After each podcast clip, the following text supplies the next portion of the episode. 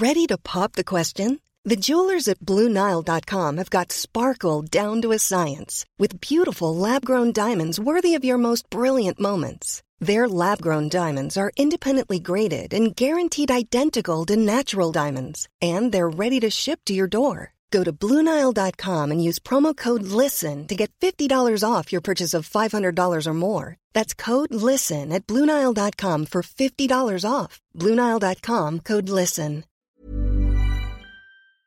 Bonjour à tous et bienvenue pour la balado de la semaine en Bretagne. On est au sud de Rennes et je suis en compagnie de Nicolas Legendre. Il se trouve que quand je suis allé à Guy Primessac, euh, à l'invitation de Gwenola à la médiathèque de Guy Primessac, elle m'a parlé de Nicolas Legendre qui a écrit un livre, L'Himalaya breton, aux éditions du coin de la rue. Et il raconte tout un road trip en Bretagne. Et je me suis dit, tiens, ça vaudrait le coup de le rencontrer. Et je lui ai dit, voilà, est-ce qu'il y a un endroit que vous aimeriez euh, partager? Et il m'a dit, ok, euh, je vais vous emmener. Alors on est où ici, Nicolas? Alors on est dans les collines euh, du sud de Rennes. On est entre Lassy, Bolon, La Chapelle-Boissy, Guignat. on va entrer là dans la, dans la vallée du Canu. le Canu, c'est une petite rivière qui est un affluent de la Vilaine, qui est la rivière de mon enfance en fait. J'ai grandi juste à côté. J'y suis très attaché. Et c'est un tout petit cours d'eau, hein, mais encore avec des, avec des méandres un peu sauvages, avec euh, voilà, une vallée là, dans, laquelle on va entrer qui est entourée de, de landes, euh, de sous-bois, de prairies, avec un joli, euh, un joli patchwork. C'est un endroit que j'aime beaucoup. Et qu'est-ce qui vous a donné l'idée d'écrire l'Himalaya breton? Moi, je suis un breton de l'intérieur, un breton des terres.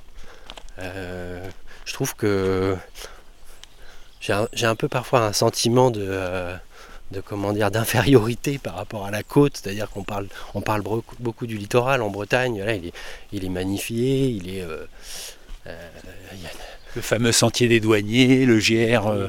Il y a des, photos, il y a des, peintres, Pont-Aven. Et c'est vrai que nous, la Bretagne intérieure, on est un peu le parent pauvre de, cette Bretagne-là. D'autant plus que c'est un territoire, la Bretagne intérieure, qui a été qui a été très, très modifié, euh, en particulier depuis les années 1950 avec le remembrement, avec l'agriculture productiviste. Cette, cette Bretagne-là, elle n'a pas forcément ce qu'elle mérite en termes de, littérature, de représentation. Voilà. Et euh, moi, mon rapport à cette, euh, à cette Bretagne-là, la Bretagne intérieure, c'est vraiment lié aux hauteurs et aux creux. Ah parce que je, je viens d'un pays, tu vois, qui est, alors ici, on n'est pas dans des. Bien sûr, c'est pas de la haute montagne, c'est pas non plus de la moyenne montagne. Hein. Comme tu peux le voir, le point culminant euh, chez moi, c'est 110 mètres.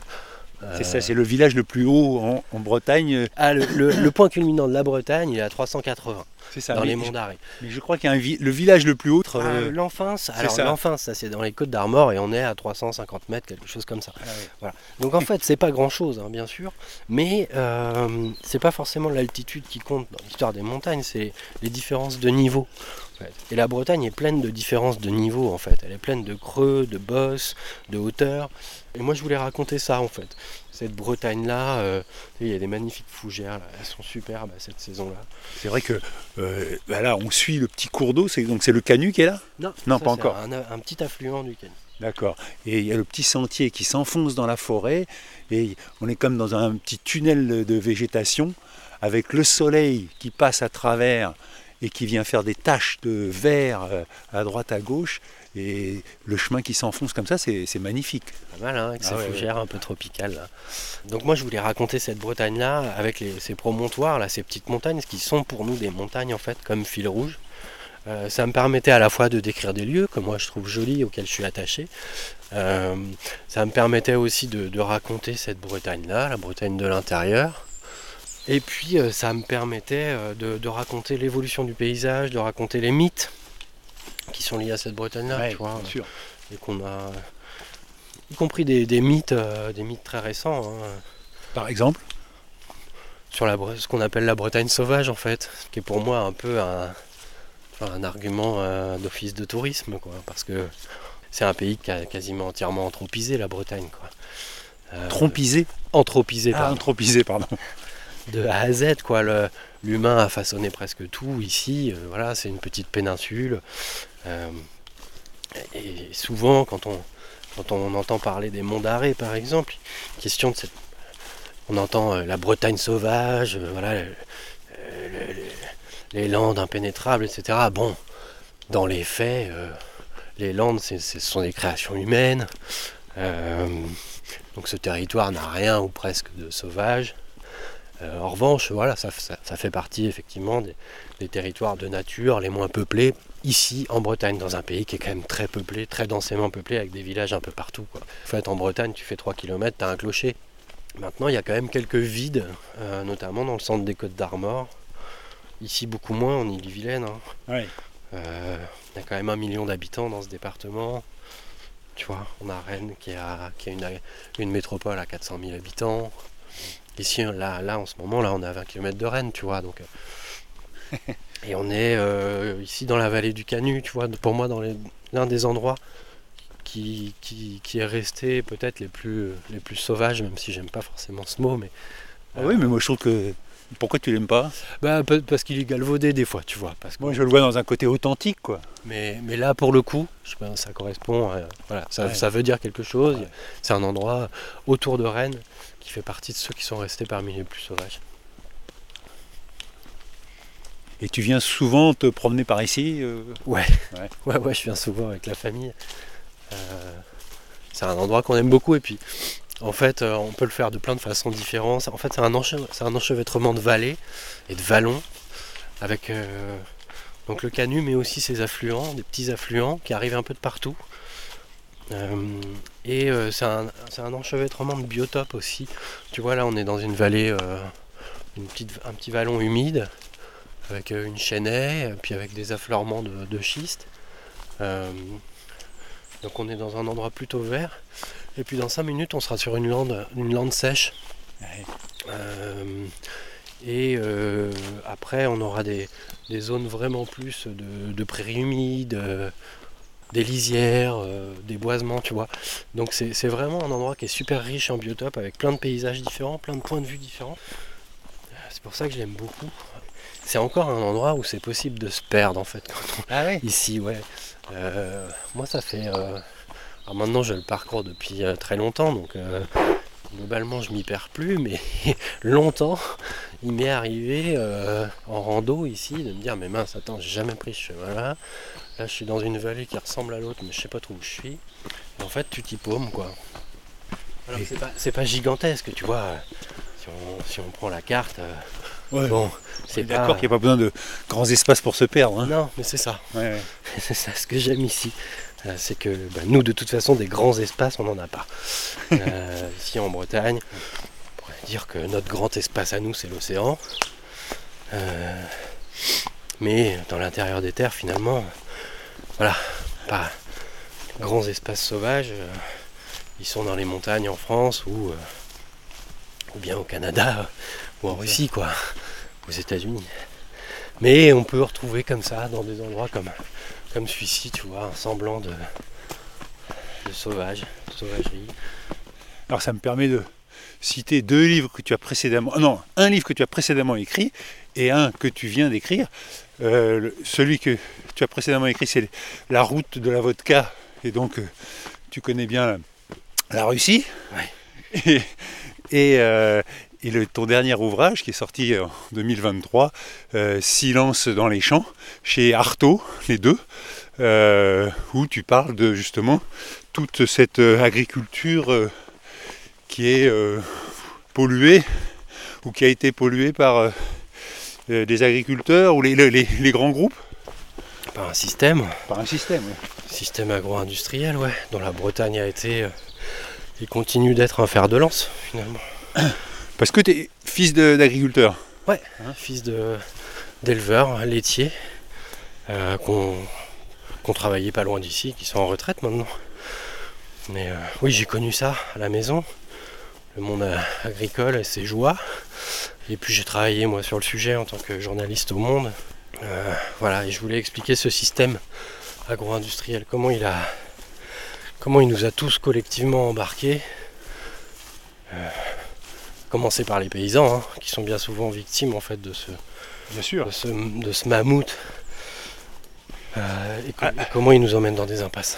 À la fois, ils sont acteurs et victimes, j'imagine, parce que euh, on vient les solliciter en leur disant tiens, si vous utilisez ça, ça va, vous aurez plus de rendement, ou si vous utilisez telle machine, machin.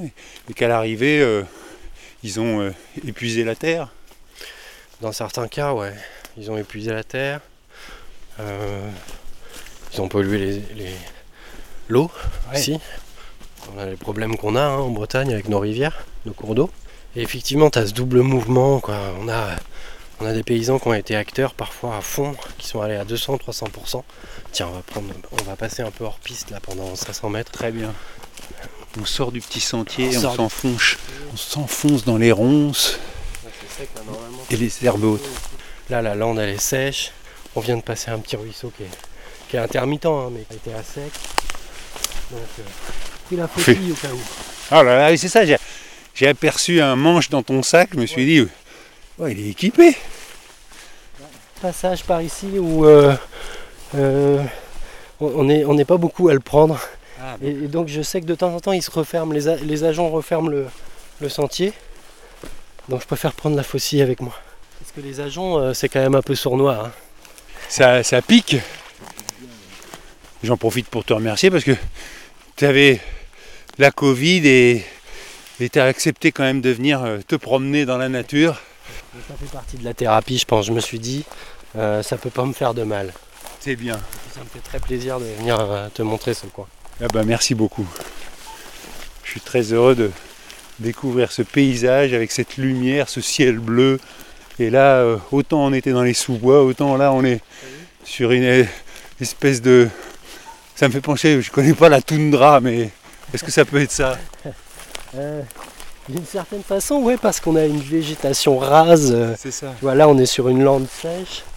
euh, donc avec une roche, une roche qui est vraiment une roche mère qui est très proche, qui, est, qui est très peu profonde. Donc Ouais. le sol est très pauvre. et on a une végétation d'ajoncs, de bruyères, que des plantes un peu combattantes quoi. Des plantes qui ont peur de rien et à qui il faut pas grand chose pour pousser. Qu'est-ce qui t'avait amené euh, à t'intéresser à la vodka? Eh ben, écoute, euh, moi j'ai voyagé un peu par hasard au tout début euh, en Russie et en ex-URSS à partir de 2000 2011, 2010-2011. Parce que j'avais un ami qui allait au lac Baïkal. On s'était dit avec ma compagne, mais tiens, le lac Baïkal, quoi. Moi, c'est un truc qui me faisait rêver sur les cartes, mais j'étais persuadé que c'était impossible en fait d'aller là-bas, que c'était pas pour nous. Puis on y est allé. Ça a été un choc à tout point de vue. Les paysages et puis les Russes. Les Russes sont quand même un peu comme on les imagine, quoi. C'est-à-dire que complètement euh, excessif à tout niveau, je trouve. Et Nicolas est en train de couper les, les ajoncs là qui sont pas en fleurs. On a une petite partie hors piste, hein, mais on... ce sera pas la majorité du. Oui, j'aime beaucoup le hors-piste. hein. T'aimes ça. Ah bah oui, oui. Et euh, tu vois, euh, donc ça a été un choc. Moi j'ai adoré ce pays, malgré toutes euh, ces, ces contradictions. Mais ça, tous les pays en ont des contradictions, mais tous ces côtés complètement exaspérants. Moi je, moi, je me méfie des clichés, tu vois, sur l'âme russe et tout ça. Mais il y a quand même quelque chose, quoi. Ah oui. Avec, avec l'âme des Russes ou de- d'un certain nombre de Russes. Tiens, on va aller par là, il y a un joli point de vue que je vais te montrer. Et euh, donc je me suis fait inviter pendant ce voyage euh, par des Russes, donc qui ont fait preuve de leur sens de l'hospitalité qui est pas, euh, c'est, pas, pas une légende, hein. Et ils m'ont, ils m'ont rincé à la vodka, quoi. Ils t'ont rincé à la vodka? Ils m'ont rincé à la vodka quasiment. voilà, ça, m'est- ça m'est arrivé plusieurs fois dans ce premier voyage.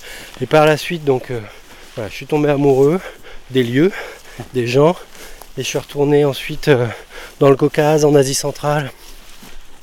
Et là, c'était rebelote, quoi. Euh, donc, une hospitalité complètement démentielle. Et puis, euh, et puis la vodka, quoi, qui était un peu le fil rouge. Là, je me suis dit, mais il y a quelque chose à raconter autour de cette vodka. Pourquoi est-ce qu'ils s'en boivent tant? Et qu'est-ce que ça dit sur, euh, sur leur histoire, tu vois? Parce que quand on se plonge dans la vodka, dans l'histoire de la vodka, en fait, très vite tu arrives sur la politique, tu arrives sur les enjeux économiques, la géopolitique.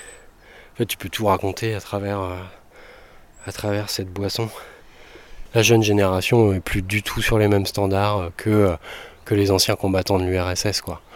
Euh, la jeune génération est beaucoup plus occidentalisée, américanisée, et donc là, c'est bière et whisky, vin, beaucoup, vin rouge, vin blanc, pétillant, voilà. Donc il y a un côté, c'est aussi la boisson d'un monde qui meurt, la vodka pure avec le cornichon et le saucisson, tu vois, quelque chose de très brutal, très très minimal, minimaliste.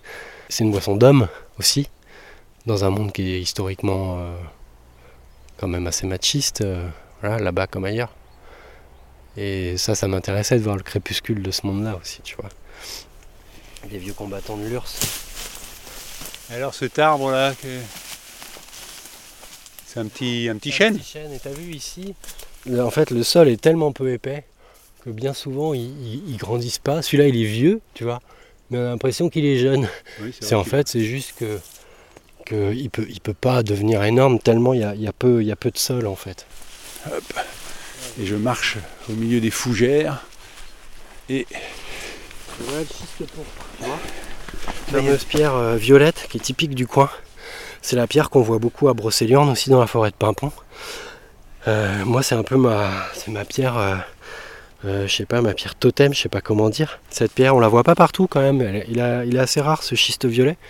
Et il est vraiment, c'est vraiment un marqueur quoi de ce pays, tu vois, qui va, qui va de de, des contreforts de Pimpon jusqu'aux collines, euh, enfin aux falaises qui, surplombent la Vilaine, du côté de l'Aillé par là. Cette pierre, elle est vraiment, euh, vraiment particulière.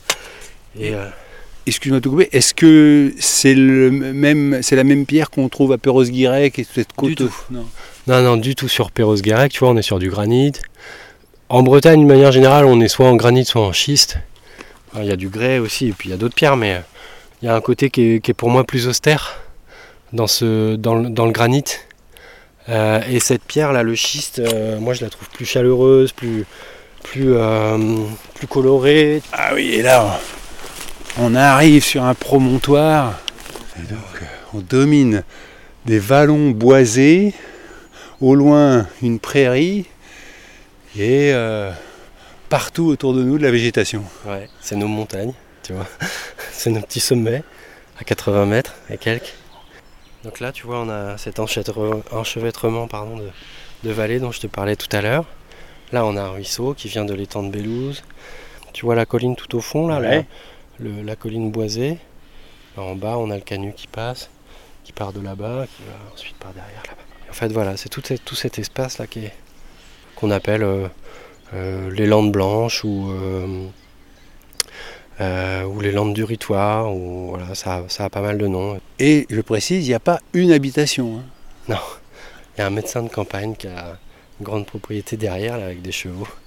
Et en fait, c'est un peu le seul à habiter euh, dans le coin. Sinon, effectivement, on est plutôt tout seul. Bon, ben c'est ici que va se terminer la première, euh, le, premier épisode de la balado. Il y a des chevreuils. Ah oui Il y a un chevreuil qui vient de partir. Dès que j'ai mis, parlé un peu fort. Eh ben, c'est avec ce chevreuil que va se terminer euh, ce premier épisode de la balado en compagnie de Nicolas Legendre dans sa Bretagne. Et on se retrouve demain pour un nouvel épisode. D'ici là, portez-vous bien, bonne balado à tous et ciao